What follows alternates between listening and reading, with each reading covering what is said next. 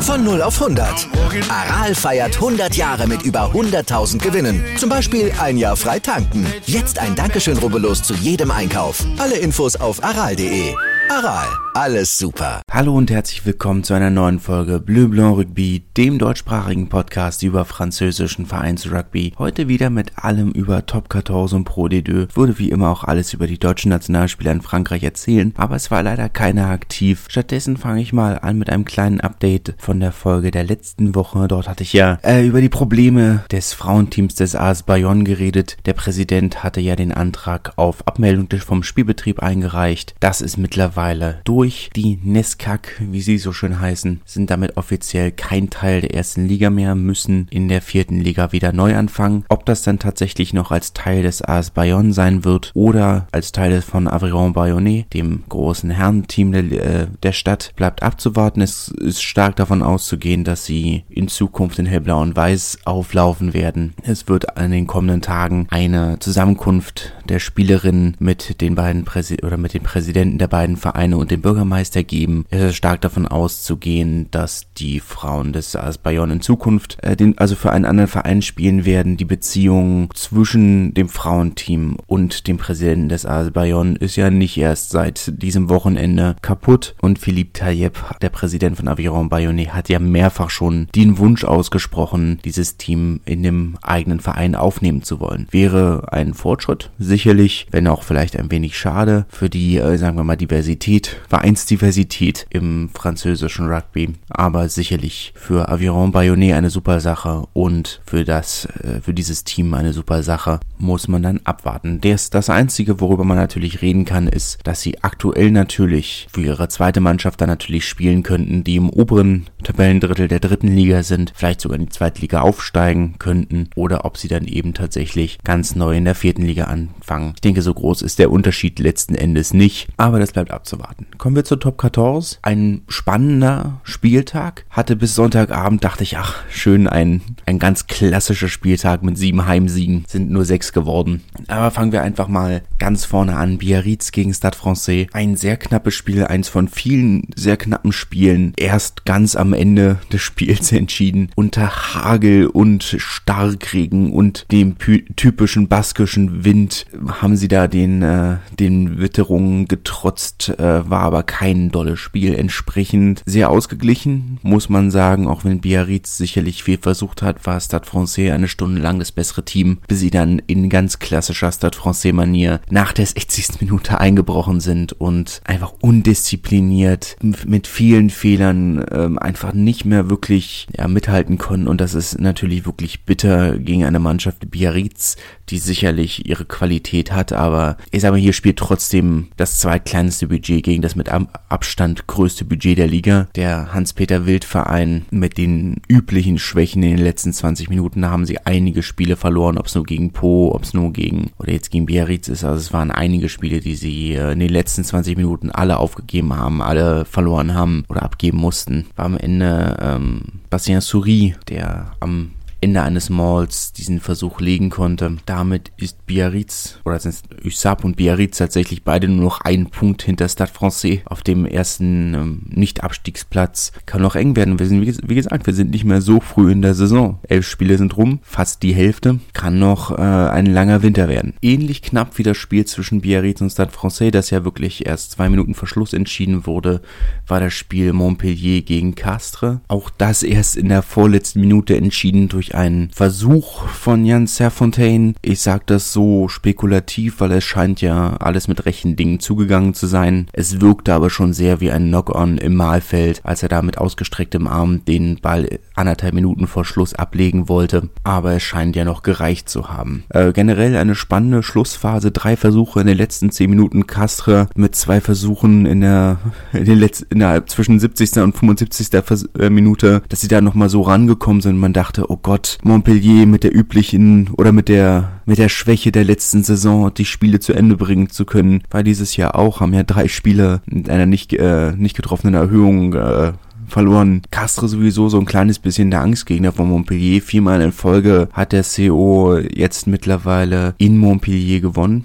Ja, auch prominente Verstärkung in dieser Woche. Eddie Jones, der Nationaltrainer von England, war äh, mit dabei, nicht nur in diesem, an diesem Spieltag, sondern auch unter der Woche. Anscheinend gut befreundet mit Pierre, Pierre-Henri Broncon, dem Trainer von Castres, stehen laut Eddie Jones Aussage in beinahe täglichem Austausch. Eddie Jones natürlich äh, sehr bekannt dafür, mit vielen seiner Kollegen Sportarten übergreifend in engem Kontakt zu stehen. Hat sich ja auch immer wieder mit äh, Pep Guardiola und, äh, und Carlo Ancelotti getroffen, unter anderem am FC Bayern war er mehrfach zu Besuch äh, zur Stippvisite beim Training. Er war ein, eine wirklich spannende Schlussphase und Montpellier damit die aktuell beste Serie in Frankreich, vier Siege in Folge, damit auf dem dritten Platz, natürlich abgeschlagen auf dem dritten Platz, aber auf dem dritten Platz eine wirklich deutliche Verbesserung zur letzten Saison, wo sie zu diesem Zeitpunkt ja tief im Abstiegskampf gesteckt haben. La Rochelle gegen Po können wir glaube ich relativ schnell abhaken. Die 16. Niederlage in Folge für Po in La Rochelle, ich sollte vielleicht das Ergebnis nachliefern, 25 zu 24 ist es am Ende ausgegangen. Also ein wirklich, wirklich knappes Ergebnis äh, mit diesem Versuch von Jan Serfontaine äh, kurz vor Schluss und äh, Paolo Garbisi, der da wirklich die vollen 90 Sekunden genutzt hat, um seine Erhöhung zu kicken. Und dann war es eigentlich nur noch der Ankick wieder und dann konnte der Ball schon ausgekickt werden. Also das war wirklich knapp. Paolo Garbisi müssen wir vielleicht sowieso herausstellen, war er letzten Endes für den zweiten Versuch, die für die zu diesem Zeitpunkt Führung für Castre gesorgt hatte, ein Crossfield-Kick, der da wirklich äh, sehr ungünstig war. Ein Angreifer gegen zwei Verteidiger, die sicherlich sehr einsam auf der anderen Seite des Feldes standen. Aber gut, wenn es funktioniert hätte, hätte man wahrscheinlich gesagt, was für eine brillante, brillante Aktion. Aber es wirkte ein wenig, oder es wirkte wie eine komische Entscheidung. Aber gut. Ja, La Rochelle gegen Po 36 zu 8. Die 16. Niederlage in Folge für Po in La Rochelle. In jeder Spielsituation komplett dominiert. Kann man eigentlich wenig zu sagen. Eine sehr eindeutige Sache. USAP hat etwas überraschend gegen 26 zu, äh, 26 zu 24 gegen Clermont gewonnen. Noch eins von diesen unglaublich knappen Spielen, das erst ganz kurz vor Schluss äh, entschieden wurde. Alain Brazo, der in der 79. oder 80. Minute, vielleicht sogar fast direkt mit der Sirene, den, den Versuch zur gelegt hat, der dann zum Sieg erhöht wurde. Das erste Spiel, das jetzt wieder in Japan auch live im Fernsehen zu sehen war, natürlich keine äh, überraschende Entscheidung mit Kotaro Matsushima, der für Clermont wirklich äh, brillant spielt. Aber es ja, ich sag mal, Usab zeigen haben viel von dem gezeigt, was man von ihnen kennt und erwartet. Nämlich viel Kampf, viel Einsatz, ein dominantes Gedränge, dominante, eine dominante Gasse und dann eben jetzt auch diese neuen Dinge, die dazugekommen sind, nämlich unglaublich äh, gute Außen. Dungivalu, der einen wirklich schönen Versuch gelegt hat für Isab, hat jetzt auch den Vertrag verlängert. Auf der anderen Seite werden alte, alte Kaderspieler äh, abgelegt. Karl Chateau, der jetzt neun Jahre lang für Isab gespielt hat, wird den Verein innerhalb der nächsten Wochen für Colomiers verlassen. Natürlich auch ein wenig schade ist. Aber insgesamt ist das, was bei Isab natürlich der große Faktor ist und ich glaube auch der große Unterschied auf den Rest der Saison verglichen äh, zu Biarritz, ist, dass sie einfach einen unglaublich äh, großen Kader haben. 48 verschiedene Spieler hat USAP mittlerweile eingesetzt, was eine spektakuläre Statistik ist. Und das sind dann jetzt auch diese Siege, auf die man tatsächlich einen, einen Klassenerhalt aufbauen kann. Bei Clermont hat sich Jono Gibbs vielleicht ein bisschen vercoacht am Ende mit seinen, mit seinen Wechseln, ähm, hatten ja eigentlich doch recht souverän gespielt, gerade die erste Halbzeit. Hat er sich, glaube ich, ein bisschen vercoacht. Er hat das zumindest, hat zumindest im, Postmatch-Interview die Verantwortung auf sich genommen. Aber darf man natürlich trotzdem die, die Spieler nicht aus der Verantwortung nehmen da, ja, als hätte man souveräner zu Ende spielen können. Gut, sei es drum. Toulon gegen Lyon, zwei Mannschaften, die sich traditionell sehr nahe stehen. Ein Spieler von Lyon mit äh, langer Toulon-Vergangenheit stand natürlich im Mittelpunkt Mathieu Bastaro. Sein zweites Spiel zurück nach einer fast einjährigen Verletzungspause. Hat leider nicht lange gehalten. Ähm, doppelter Kreuzbandriss in beiden Knien. Schon ähm, unglaublich bitter, unglaublich, unglaublich bitter das dürfte wahrscheinlich ähm, das Karriereende sein in seinem Alter mit seiner Verletzungsgeschichte. Dürfte das ähm, das Karriereende eines Spielers sein, der ein, auch insgesamt eine große Karriere hinter, hinter, sich hat, wenn auch vielleicht nicht unbedingt die erfolgreichste. Naja, gut, man hat ja trotzdem mit, mit Toulon einige Titel gewonnen, aber ist natürlich schade, war ein wirklich herausragender Spieler, wie jetzt für Lyon, wo er es geschafft hat, wirklich seine, also ohne seinen Spielstil groß zu verändern, auf einer anderen Position, auf dieser neuen Position, dem, dem modernen Spiel doch noch gerecht zu werden. Das was, was ja in Toulon so ein bisschen das Problem war, dass er es nicht geschafft hat, sich dem schneller werdenden äh, Spiel anzupassen. Aber damit seine, seine Karriere wahrscheinlich vorbei. Wird die Zeit nutzen, jetzt um intensiv darüber nachzudenken, wie es, wie es weitergeht, ob er seinen Vertrag noch bei Lyon nochmal verlängern wird, der nur noch bis Ende dieser Saison läuft. Ich denke, es ist stark davon aus, auszugehen, dass er das nicht tun wird. Man wird sehen. Herausragend in dieser, in diesem Spiel, das auch wie einige andere Spiele dieses Wochenende von katastrophalen Wetterbedingungen äh, geprägt war, war Gabriel äh, Villiers nach seiner starken Leistung schon gegen die Blacks am Wochenende zuvor jetzt der herausragende Spieler in dieser Partie für seine Körpergröße, vor allem stark wie er in den Rucks, wie er im Kontakt war. Da hat er sicher in alles reingeworfen, wo man sich reinwerfen konnte. War eine, war eine starke Leistung. Äh, ein Versuch von Duncan Payaua, Entschuldigung, äh, ein relativ simples 3 gegen 2, das sie da ausgespielt haben. Einmal nach außen und dann einmal wieder nach innen, beziehungsweise zwei 2 gegen 1 Situationen. Also souverän zu Ende gespielt. Muss man zwar auch erstmal so machen, aber so viel mehr haben diese, haben diese Wetterbedingungen dann als, nicht allzu viel, äh, nicht hergegeben. Lyon haben auch einen Versuch gelegt, aber für Toulon ist das jetzt natürlich ein Sieg, der wichtig für Selbstbewusstsein ist. Man, man hat jetzt den Neuanfang ausgerufen, jetzt die Länderspielpause genutzt und gesagt, okay, wir mit dem neuen Trainer, wir hatten jetzt Pause, um uns zu finden und die Saison beginnt jetzt. Mal schauen, was draus wird. Toulouse gegen Brief, das Topspiel vom Samstagabend. 18 zu 11 ist es ausgegangen für Toulouse,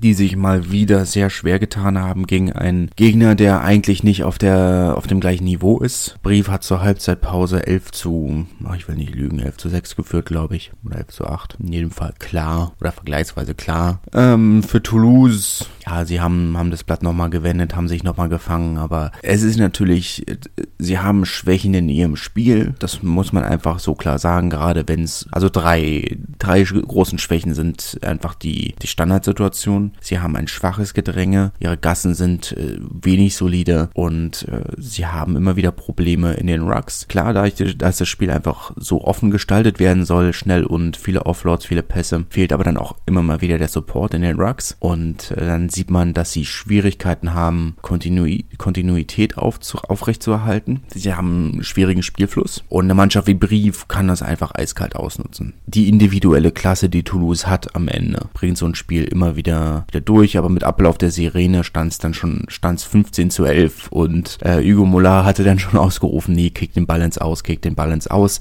Brief hat diesen Defensivbonus verdient, sind dann aber doch nochmal auf die Stange gegangen und haben, äh, haben das Spiel dann gesichert, was eigentlich schon vorbei war. Aber Brief hätte diesen, aber das Brief mit leeren Händen nach Hause fährt, hätten sie eigentlich schon nicht verdient gehabt. Aber das ist Rugby, das ist Sport. Apropos leere Hände, Racing hat ja, wurde ja auf den Sonntag gelegt, haben ja diesen Sonntag gespielt. War am Samstag die große Motocross-Show in der Arena war. Spektakulär, dass sie es geschafft haben, diese Sandberge innerhalb von nicht mal einem Tag nach äh, rauszubringen, das Stadion wieder rugby-tauglich zu machen. Herausragende Leistung. Hat sich leider nicht so ganz gelohnt für Racing, die 14 zu 37 gegen Bordeaux verloren haben. Die ja zusammen mit Toulouse ähm, recht, äh, recht abgesetzt an der Tabellenspitze sind. Acht Punkte Vorsprung haben sie auf die drittplatzierten äh, Montpellier. Zwei Punkte Rückstand auf die erstplatzierten Toulouse, wo es dann nächste Woche bzw. dieses Wochenende hingeht zum Der Derby de la Garonne. 14 zu 3 stand zur Halbzeitpause. Nur mal als Gradmesser besser. 14 zu 37 ist es ausgegangen. Kleine Kopfrechenarbeit überlasse ich euch mal ganz alleine. Keine Ahnung, was da passiert ist. Ich habe echt keine Ahnung, was da passiert ist. Es war eine zweite Halbzeit so gut, wie man sie schon lange nicht mehr gesehen hat für irgendeine Mannschaft. Dass Racing da so komplett eingebrochen ist. Man bei einigen der, so schön wie einige der Versuche rausgespielt waren am Ende, hat man irgendwo das Gefühl gehabt, dass man dachte, da verteidigt gar keiner. Und ich verstehe nicht weshalb. Einige dieser Versuche wirkten so so einfach einfach. Das habe ich super formuliert, aber es wirkte sehr, ja, als, als, als wäre die Mannschaft von Racing nicht mehr motiviert gewesen. Aber an einem gewissen Punkt ist das natürlich verständlich. Aber wie gesagt, sie haben zur Halbzeitpause, haben sie souverän geführt, hatten das Spiel komplett unter Kontrolle. Und dann zu einem 34 zu 0 in 40 Minuten, 34 zu 0 in 40 Minuten. Das ist fast ein Punkt pro Minute einzubrechen. Fast schon spektakulär katastrophal. Also es ist schon so eine so spektakuläre Katastrophe, dass RTL sich die Filmrechte gesichert hat. Da muss nochmal einiges passieren. Für Racing geht's weiter in Castres. Da wird's nicht einfacher. Eine der doch sehr viel stärkeren Heimmannschaften der Liga. Man darf gespannt sein, wie es weitergeht. Kommen wir zu Pro D2 und einem Tabellenführer, der weiter besser ist als die gesamte Konkurrenz Monomarsan. 32 zu 22 in Béziers in naja, nicht ganz einfachen Wetterbedingungen haben, hat Monomarsan, na gut, in Irlande, die sind es gewohnt, haben da souverän ihr Spiel runtergezogen. Sicherlich hätten sie sich den Offensivbonus gewünscht, aber so schwach ist Béziers dann halt doch nicht. Aber letzten Endes ja, ich will nicht sagen das erwartete Ergebnis, aber Monomarsan sind halt doch die Saison deutlich besser als der Rest. Bayonne haben in ähnlich schwierigen Wetterbedingungen sich einen äh, Sieg erkämpft gegen Carcassonne 25 zu 14 mit Offensivbonus. Die zwei Niederlagen in Folge damit erstmal aus den aus den Augen, aus dem Sinn geschoben. Die Probleme sind immer noch da, aber man kann sie jetzt erstmal vergessen machen. Aber zumindest erstmal wieder gewonnen, erstmal wieder gepunktet. Fünf Punkte Sieg. Gegen Karkas, gegen eine Mannschaft aus Carcassonne, die auch ein bisschen rotiert hat, nicht unbedingt in Bestbesetzung da war, aber trotzdem souverän gespielt, Punkte geholt. Was will man mehr? Wann hat in Colomiers gewonnen, 23 zu 29, hat auch rotiert, kein Chris Hilsenbeck unter anderem, trotzdem ein souveräner Sieg, weil sie mit der Sirene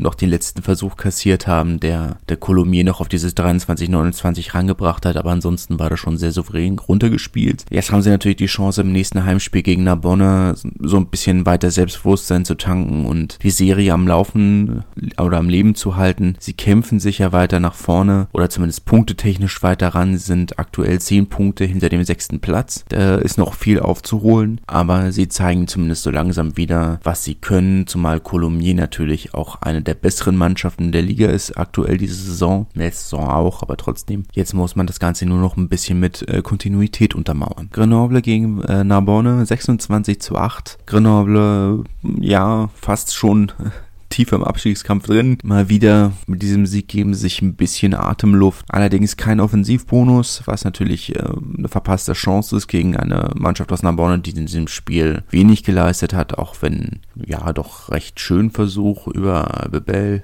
äh, Paul Besons gelegt haben den zurückgekehrten dritte Reihe Stürmer kam ja von Soyo Angoulême, wo er nach Narbonnes Abstieg hingewechselt ist. Ist ja der Sohn eines der Investoren, fast schon legendäre Bebel, dem unter anderem eines der wichtigsten Restaurants in den Markthallen von Narbonne gehört. Und neuerdings auch ein Restaurant Montpellier, was ist neuerdings seit zwei, drei, vier Jahren. Und dann dieser relativ ungehinderte Dropkick von äh, Jason Robertson. Aber Grenoble hat, hat sehr souverän verteidigt, sehr diszipliniert, haben Narbonne wenig, auch keine, keine wirklichen Penalties gegeben, die sie, die sie hätten nutzen können. Schon viel Positives dabei gewesen. Klar gegen, gegen eine Mannschaft, die schwächelt, stärkste Offensive der Liga hat an einem Spieltag, an dem viele der niedriger platzierten Teams Probleme hatten. Aber muss man trotzdem erstmal so runterspielen. Provence hat 37 zu 15 gegen Montauban gewonnen, was als Ergebnis sicherlich keine riesige Überraschung ist. Aix-en-Provence bzw. Aix-Marseille Rugby haben ja durchaus eine solide Mannschaft, die auch ein Topspiel in der Art gewinnen können. Die Überraschung ist die Höhe, weil Montauban mit die beste Defensive der Liga hat. Aber diesen einen schlechten Tag muss man sicherlich auch äh, Montemont zugestehen. Ob das jetzt schon ein Wendepunkt für Ex, äh, beziehungsweise für Provence Rugby ist, äh, kann ich nicht sagen. Kann man, kann man ja vielleicht auch, man, da ging's, ähm, vielleicht wo wir gerade bei Ex und Provence sind, hatten ja Ludovic, Ludovic Radoslavic äh, entlassen nach seinen rassistischen Ausfällen im Spiel gegen Nevers, der sich ja jetzt dann entschieden hatte, naja gut, dann, dann spiele ich eben äh, Rugby League und beim SO Avignon unterschrieben hatte in der ersten Liga oder der Elite 13, wie sie, wie sie heißt, nur um einen Tag später äh, auch vom Rugby League Verband ausgeschlossen zu werden, läuft für ihn. Hatte man ja immer mal wieder, es gab ja so ein, zwei Spieler, ein ehemaliger Spieler von Carcassonne, ich wollte José Lima sagen, aber ich glaube, das hier ist nicht ganz korrekt, der wegen Dopings ausgeschlossen wurde vom, oder gesperrt wurde im 15er Rugby, sich dann entschieden hat, ja, na gut, dann, dann spiele ich halt äh, Rugby League. Und dann trotz Dopingsperre im 15er Rugby, im 13er Rugby noch einen Vertrag gekriegt hat. Manchmal versteht man es auch nicht so ganz. Kommen wir, machen wir weiter. Aurillac gegen Rouen im tiefen Schnee des Massivs Centrals im Cantal hatten die Normannen ihre Probleme. 36 zu 9 ist es ausgegangen mit einer unglaublich äh, starken Leistung des des Parks von, von Aurillac. Der Sturm, der da wirklich äh, herausragend gearbeitet hat. Rouen keine Chance gelassen hat, nicht im Gedränge, nicht in der Gasse. Nirgendwo herausragend. Vom Ergebnis her, ja. Wie gesagt, Aurillac kommt mittlerweile an den Punkt, wo, wo einfach ihre Lage einfach schon dieses, diese massive Heimstärke einfach so begünstigt. Das macht dann dieses Ergebnis nicht so überraschend. Nevers ähnlich 52 zu 13 gegen Bourg-en-Bresse gewonnen. Bourg-en-Bresse äh, auch rotiert. Nevers hat es diszipliniert runtergespielt. Offensivbonus, genauso wie Aurillac. Keine Überraschung in der Form. Topspiel am Freitagabend war dann Agen gegen Oyonnax mit einem besseren Ergebnis äh, für die Mannen von der Schweizer Grenze. 14 zu 19. Defensivbonus für Agen zwar, aber jetzt natürlich Oyonnax sind das Formteam der Liga, vielleicht sogar formstärker als Montmartre. Hot Take, ich weiß, aber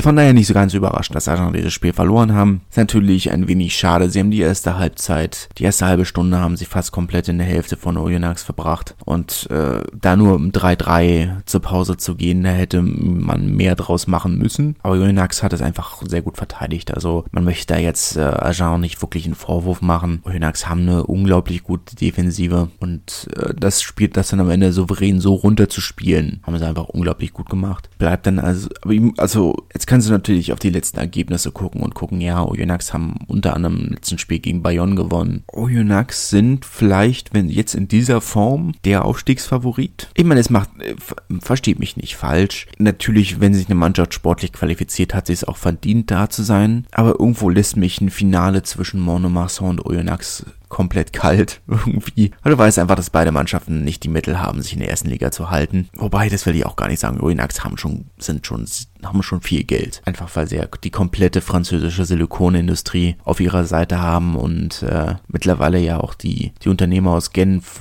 durchaus einiges an Geld an den, in den Verein stecken. Aber es ist, irgendwo lässt mich das komplett kalt kann ich nicht behaupten, dass ich da begeistert von wäre. Es ist unfair gegenüber Monomarsan, es tut mir auch leid. Oyonnax war man, war man Verein, den ich sehr mochte, als sie damals das erste Mal aufgestiegen sind und auf diesem Kartoffelacker in ihrem kleinen Stadion da. Das hat mir schon Spaß gemacht. Aber dieses, diese neue Form von, ja, ist nicht so meins, muss ich sagen. Da bin ich vielleicht auch zu traditionell. Ich verstehe, dass der Rugby sich verändert und nicht mehr der Rugby ist, der, der noch mal vor, der noch vor zehn Jahren war, das verstehe ich alles. Aber irgendwo dieser, der Rugby-Romantiker in mir kann mit dieser neuen Oyonnax-Form Form wenig anfangen. Die beiden sind auf jeden Fall souveräne Tabellenführer. Bonnemarson mit 47 Punkten, 8 Punkte Vorsprung auf Bayern auf dem dritten Platz. Bleibt äh, es bleibt nicht so spannend, aber Vorfreude auf die Playoffs bleibt. Gucken, wie sich jetzt so langsam der die Zeit für für Joueurs äh, supplémentaire für für extra Spieler, der von dem man ja drei verpflichten darf, läuft so langsam aus. Wer er jetzt nochmal aktiv wird, wenn nicht, da Colomier mit Karl Chateau, einen sehr erfahrenen Zweitligastürmer, verstärken sich in jedem Fall auch nochmal. Mal schauen, werden die anderen noch holen. Aber das finden wir alles gemeinsam raus und bis dahin wünsche ich eine schöne Woche, einen schönen Abend und bis dann.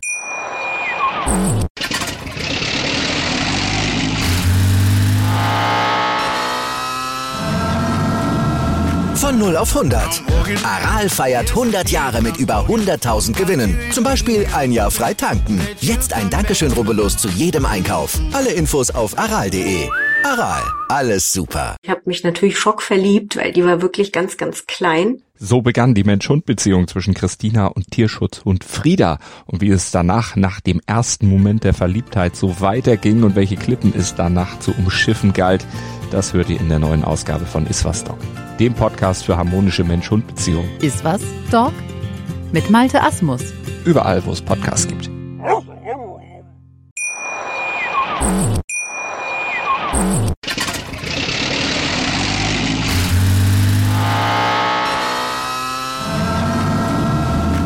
0 auf 100. Aral feiert 100 Jahre mit über 100.000 Gewinnen. Zum Beispiel ein Jahr frei tanken. Jetzt ein Dankeschön, rubbellos zu jedem Einkauf. Alle Infos auf aral.de. Aral, alles super. Wie viele Kaffees waren es heute schon? Kaffee spielt im Leben vieler eine sehr große Rolle. Und das nicht nur zu Hause oder im Café, sondern auch am Arbeitsplatz. Dafür gibt es Lavazza Professional. Kaffee am Arbeitsplatz, der genauso lecker schmeckt wie in eurem Lieblingscafé. Die perfekte Kaffeelösung für jede Art von Unternehmen. Klein, mittel, groß. Ihr habt auf jeden Fall einen Kaffee, der schmeckt. Die richtige Motivation für eure Arbeitstage. Alle Infos zu Lavazza Professional findet ihr auf lavazzapro.de mit allen Kaffeelösungen für euer Büro. Ich habe mich natürlich schockverliebt, weil die war wirklich ganz, ganz klein. So begann die Mensch-Hund-Beziehung zwischen Christina und Tierschutzhund Frieda.